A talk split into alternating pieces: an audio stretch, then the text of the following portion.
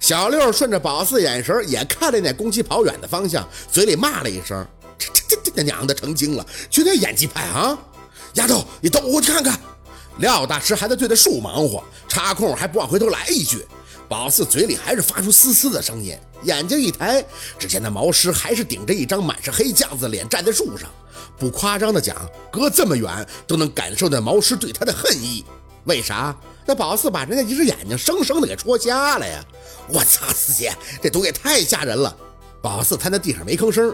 从他这个角度上看，那是廖大师对着树忙活，而毛师呢却在树杈的位置上气定神闲地站着。很显然，廖大师想给整下来硬干，毕竟他是硬气功出身，那功夫绝对是有的。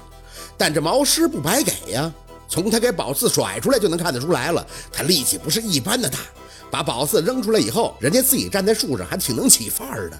这寒风掠过，那毛狮身上绿毛带着一股死灰的气息，迎风飘扬。他顶着一张还带着刀把的脸，在树上站得笔直。宝四眯着眼睛看，突然觉得那毛狮要配上个披风，嘿，那就应景了。下来！廖大师怒了，后退几步，声音洪亮的朝着树上的毛狮狂吼。那毛狮的表情看不清，但怒气感受的明显。随着廖大师的一声呵斥，居然张开那有着两个獠牙的嘴，挑衅般的嚎叫了一声。啊！没来由的，宝四感觉胳膊一疼，转过脸才发现小六捏着他的胳膊，有些不自觉的发紧。见宝四咧嘴看着他，连忙不好意思松开手。四姐，我不是怕，我是觉得这东西太他妈变态了。宝四点头表示理解，主要是现在也做不了什么了。腰疼的半死，站都站不起来。别说小六怕了，他也怕呀。谁有那只眼睛机会玩啊？现在能祈祷的就是廖大师先把这个毛师赶走，这事儿回去再议。硬拼肯定是不行的。正胡思乱想着，廖大师忽然就扎起了马步，哈的一声出拳，云涌风飞。廖大师的拳风甚至能让他们看热闹的人脸颊都是一麻，树干当即发出咔嚓一声巨响。小六惊呼：“姐，又是那个推山掌吧？”不是，宝四单手撑着自己的后腰，扯着脖子看，这一拳下去，一棵水桶般粗壮的树居然被廖大师直接给折断了。倒下的时候，清楚的看到树干上被廖大师一拳打出的大洞。这是千层指功，此功是少林七十二义中的硬功外状，属于阳刚之劲路。歌里有云：“千层指功虚骨横，子午成婚不消停。”每次冲打三千掌，九年功夫即上乘。这廖大师会这么多的硬功，这过程一定是极其枯燥而坚韧的，真的让人佩服啊！四姐跑了，不，不是那长毛的飞走了。小六伸着手臂给他指着，声音露出喜色：“你，你，这怕了，怕了！”宝四心提着，在廖大师把树一拳干折的同时，毛石也几下腾腾的踩着树尖消失在视线里了。没等去想太多，廖大师收工以后，转身就朝着宝四跑了过来，身旁还跟着俩人，一个是他那个脸色发白的小徒弟，另一个就是完全傻了的小严。丫头，刚才撞到腰了是吗？宝四点头，看着廖大师这是满头大汗，手直接附到宝四后腰的脊椎骨上。丫头，怎么个疼法？就是刺痛，好像有东西在扎他疼，说不清楚。廖大师眉头紧拧着，是错位，没事，来。我给你抱到那个倒下的树那儿，你坐到树干上，我给你正过来就好了。错位，真没想到廖大师还会正骨啊！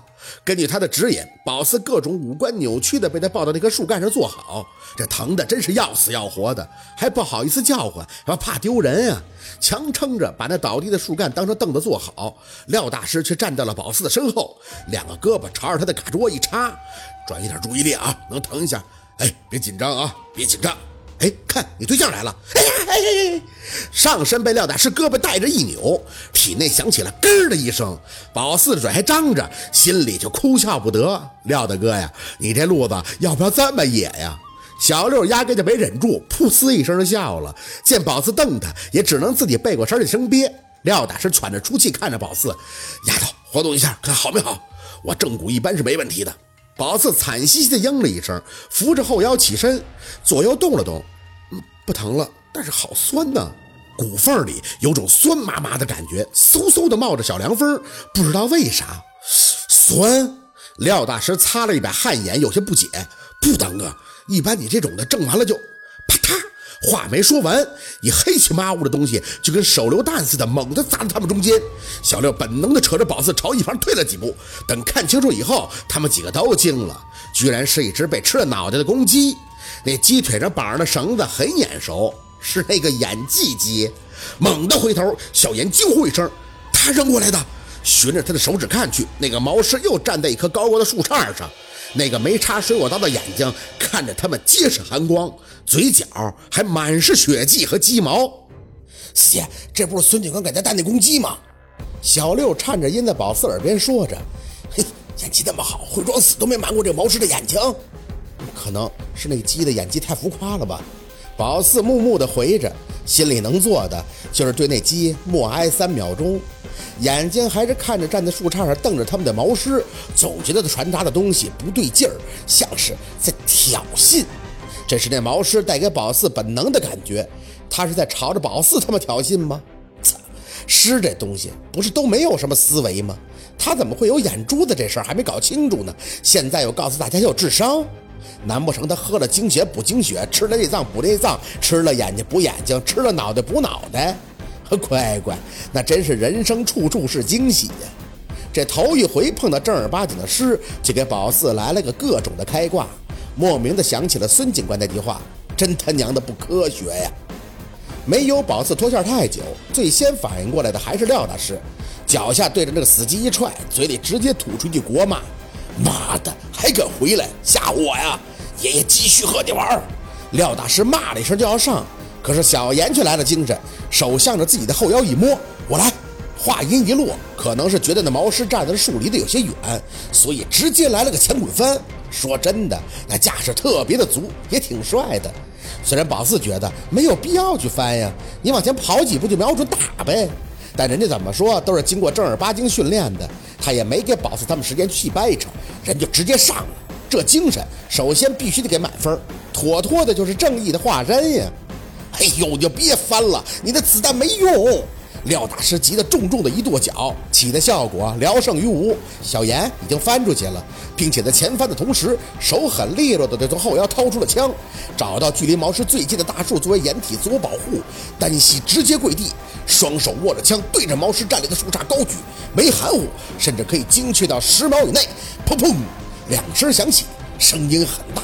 如此近距离的听到枪声，宝四耳朵都跟着麻了一下，眯着眼去看，那毛师站在树杈上，居然一动没动，剩下的单眼儿在枪响的刹那，当时就变得血红。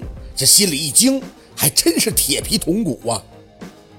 好，今天的故事就到这里了，感谢您的收听。喜欢听白好故事更加精彩，咱们明天见。